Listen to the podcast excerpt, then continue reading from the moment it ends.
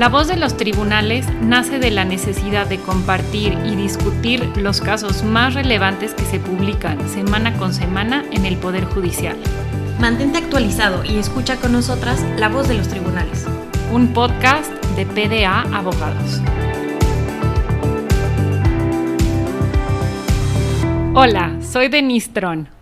Y yo Mariana Ruiz. El 27 de enero se publicaron 44 criterios en el semanario judicial. Varios de ellos son de la primera y segunda sala de la Suprema Corte. En esta ocasión les vamos a platicar sobre un asunto resuelto por la primera sala de la Suprema Corte y otro resuelto por la Corte Interamericana en la que se condenó al Estado mexicano. Pero pues eso será después de que les comentemos los criterios de los casos que les traemos en esta ocasión. El primero de ellos es en materia civil y déjenme contarles un poco de los hechos de este caso. Se trata de una pareja del mismo sexo que duró junta durante 12 años. Uno de ellos padecía una enfermedad incurable y después de 12 años de estar juntos, sin formalizar su relación dentro del matrimonio, con la figura del matrimonio, pues fallece la persona que estaba enferma. Y lo que sucede es que pues la persona de esta pareja que sobrevivió, como se le conoce en derecho es el concubino superstite, acude a demandar ser parte de la herencia que dejó su pareja. Lo que sucede en este caso que les vamos a platicar es que se analizan los impedimentos para contraer matrimonio que son los mismos impedimentos para conformar una relación entre concubinos y que impiden que pudiera obtener esta pareja alguno de los derechos para la sucesión o en general cualquiera de los derechos que se que nacen después de una relación de concubinato.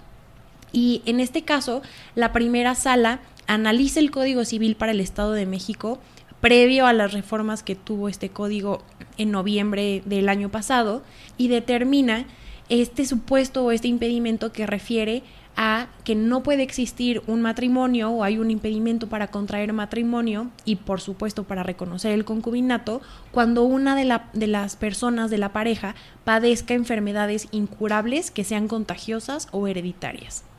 Y bueno, analizan esta causal y es muy interesante lo que determinan.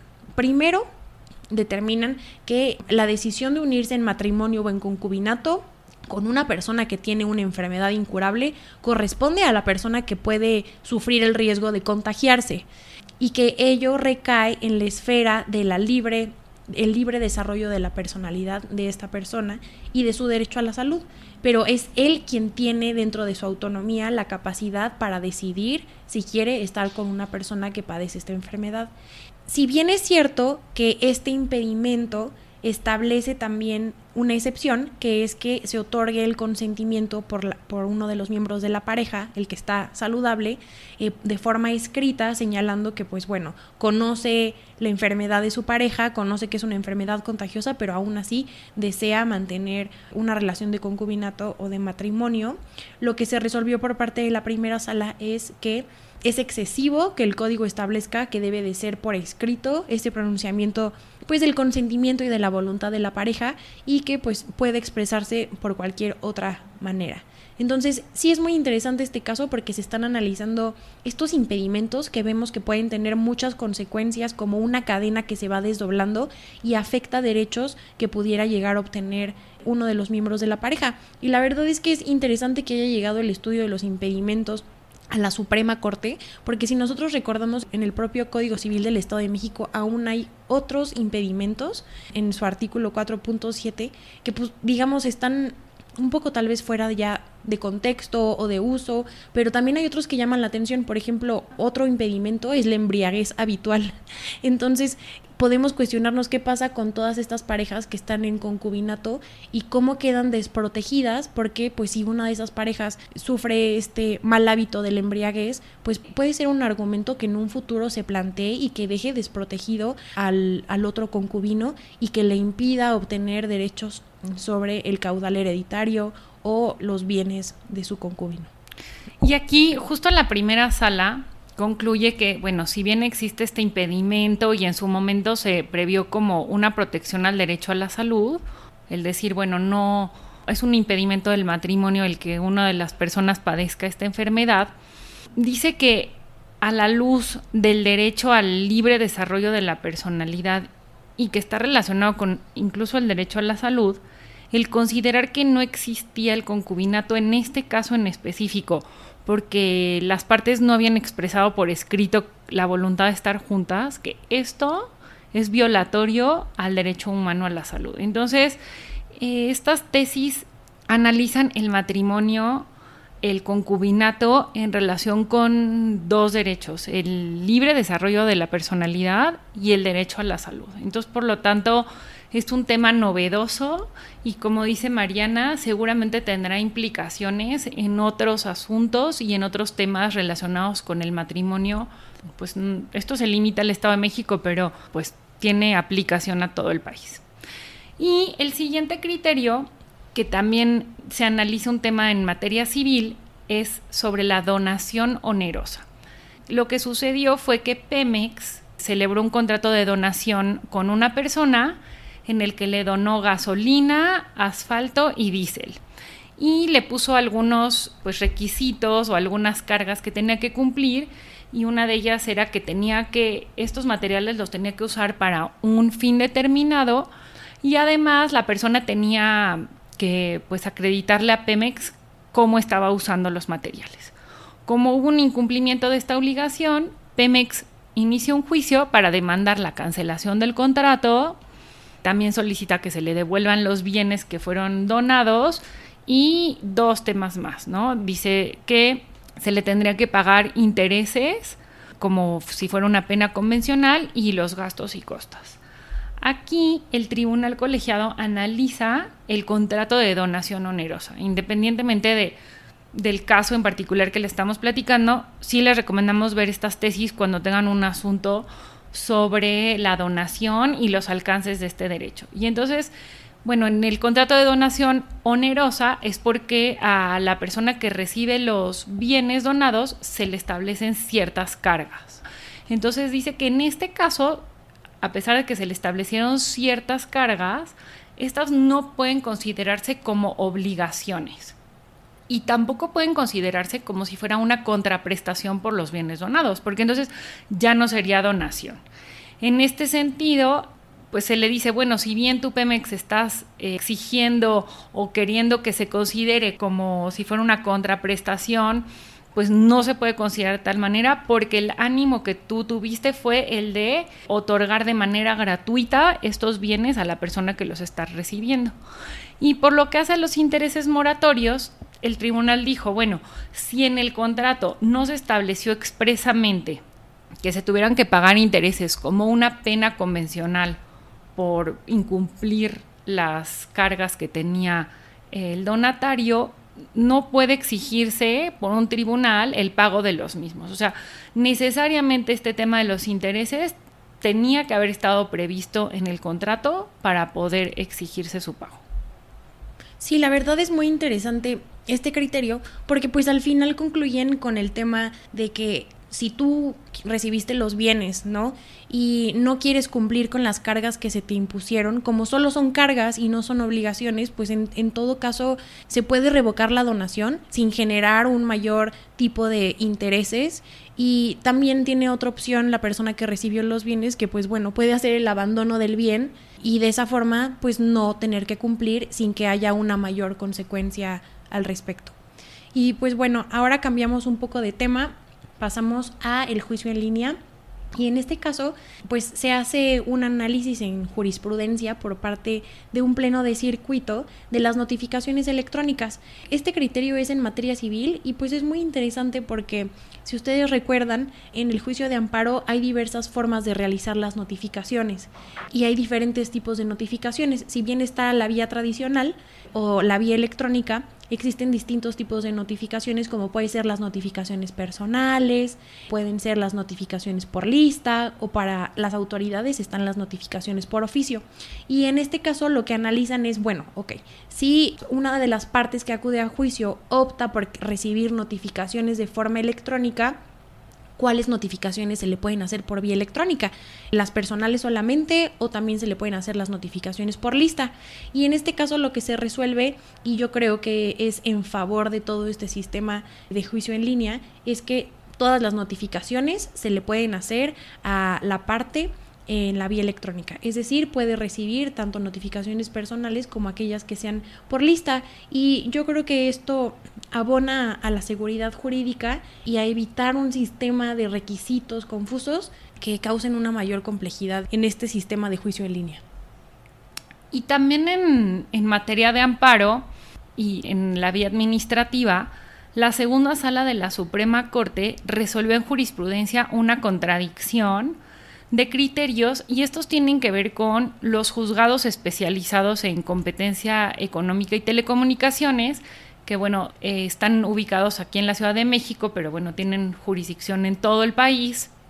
Y bueno, originalmente los asuntos para los que fueron creados estos juzgados era justamente para conocer aquellos temas técnicos sobre competencia económica y telecomunicaciones.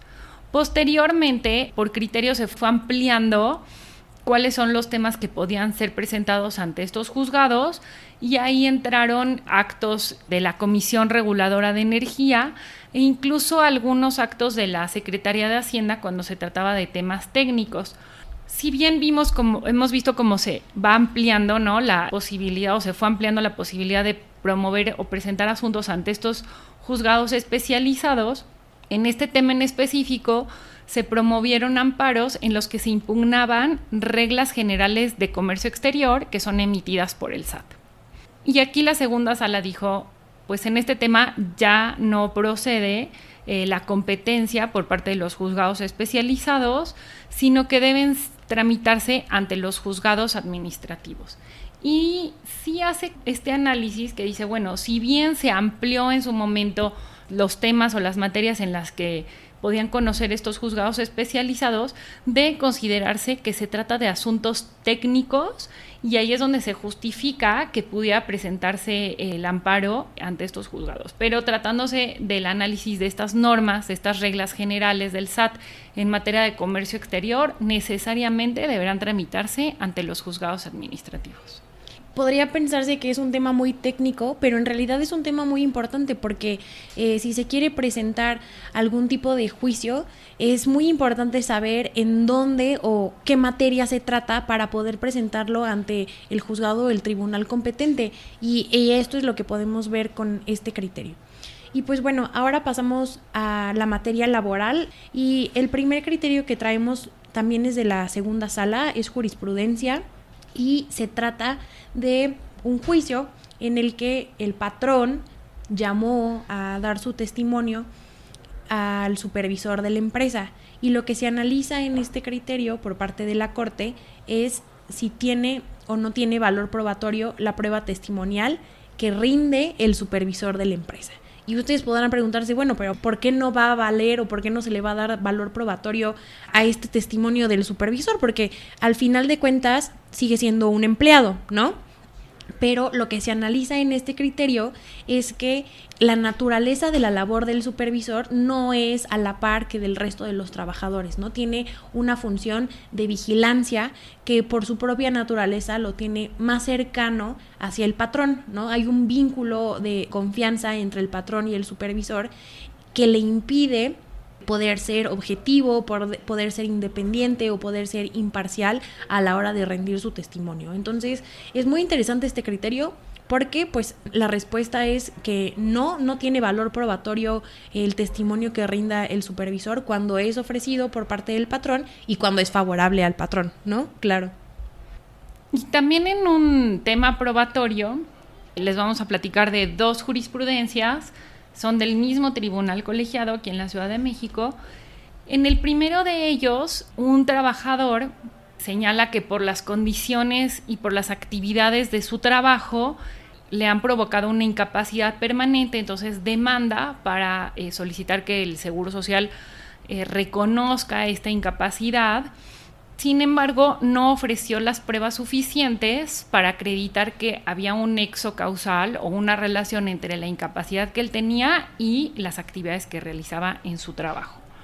Entonces, en primera instancia, pues se desechó esta demanda, pero cuando el asunto llega al tribunal colegiado, dice que si de los hechos y de las actuaciones que hay en el expediente existen indicios de que pudiera realmente haber una incapacidad causada por las condiciones de trabajo, la Junta está obligada a llegarse de pruebas, a buscar pruebas de oficio para poder determinar la verdad de cómo están estas condiciones de trabajo. Y todo esto, perdón, va en la línea pues de la protección de los trabajadores. E incluso en la tesis pues se argumenta sobre la Convención Americana sobre Derechos Humanos y la protección de los derechos humanos en materia económicos, sociales y culturales que obligan a, las autoridades a asegurar pues, el derecho a la seguridad social de los trabajadores. Y en el segundo de los criterios, que también está muy interesante, porque se habla de las prestaciones extralegales. Esto es, aquellas prestaciones que un eh, patrón le da a sus trabajadores, pero que no está obligado por ley a darlas, ¿no? Por ejemplo, que, se, que el patrón da un seguro de gastos médicos mayores, más allá del seguro social, sino que les da a sus trabajadores un seguro con una aseguradora privada. Y esto ya había quedado definido por la Suprema Corte, diciendo que el trabajador, cuando demande el pago de estas prestaciones extralegales, es el trabajador el que está obligado a aportar todos los elementos de prueba para que queden acreditadas. Pero en este caso, el tribunal colegiado señaló que puede haber supuestos en que para aprobar estas prestaciones sea el sindicato o el patrón o algún tercero quien pueda tener los elementos de prueba eh, idóneas y en este caso el juez les puede solicitar a ellos que aporten las pruebas. Ahora, esto no es una definición que se aplica a todos los casos y sí es muy puntual el tribunal colegiado en decir esto se analizará en cada caso en particular y siempre pues en beneficio del trabajador. Sí, y pues nada más iba a comentar rápido que como podemos ver estos dos criterios analizan cómo se debe de probar, ¿no? O cuáles son las facultades del juez, hasta dónde llegan en este ánimo de encontrar pues la veracidad en el caso y, en favor del trabajador. Y yo creo que ambos criterios son en favor de este derecho humano al debido proceso legal y también, como decía Denise, esta reinterpretación que hace pues la Corte de sus criterios anteriores busca armonizar de alguna forma y, y, equilibrar como la carga de la prueba para no hacerlo tan pesado hacia el trabajador que bueno que le impida proteger sus derechos. Bueno, ahora pasamos con nuestro último criterio que les vamos a platicar antes de entrar a las dos sentencias que les queremos comentar sobre secreto bancario y de la Corte Interamericana. Y pues bueno, entramos a la materia penal. Y en este criterio que les voy a platicar, la verdad nos llamó a Denise y a mí muchísimo la atención porque es algo que sí pasa, ¿no? Y yo creo que todos tenemos un conocido que ha caído. Y este tema refiere a la estafa piramidal. Entonces, en este caso lo que se analiza es este tema de la coautoría en el fraude. Y lo que se determina es que basta con que una persona realice el fraude y el resto de las personas realicen actos cooperativos para el fraude, es decir, que haya algún tipo de contribución al resultado total, que pues es el fraude, para poder ir determinando a estas personas como cautores. Y Denis, ¿tú qué opinas sobre este criterio? En este caso, el tribunal resuelve y dice, no se puede obligar a que se tenga que acreditar que cada uno de los participantes en el fraude realizaron un acto de engaño. Lo que se va a examinar es la contribución que realizaron cada uno de ellos, es decir, si los, los actos que cada uno de ellos realizó forma parte de un todo y ese todo se va a considerar o no como un fraude. Y si eso se logra acreditar, entonces el resultado se va a atribuir a todos los participantes en su carácter de coautor en el delito. Y creo que ahí queda ya resumido este criterio y bueno, sobre todo esto sí da una mayor protección pues a las víctimas de estos esquemas de, de pirámide, ¿no? En este segundo bloque les vamos a platicar de dos asuntos que fueron resueltos recientemente. La primera sala de la Suprema Corte se pronunció sobre el secreto bancario. es en la ley de instituciones de crédito donde se establece que los bancos, como institución de crédito, tienen la obligación de mantener en secreto la información de sus clientes y también de sus depósitos y de todas las operaciones que realizan. Sin embargo, ahí se prevén varias excepciones en las que ciertas autoridades pueden pedirle información a los bancos y esto es a través de la Comisión Nacional Bancaria de Valores. Este artículo tiene varias fracciones y en este caso se pronunció específicamente cuando la Fiscalía General de la República es quien requiere información a los bancos para poder, como parte de una investigación de un delito. Y el punto central era determinar si la Fiscalía tenía que previamente ir ante un juez para solicitar una orden para obtener esta información o no.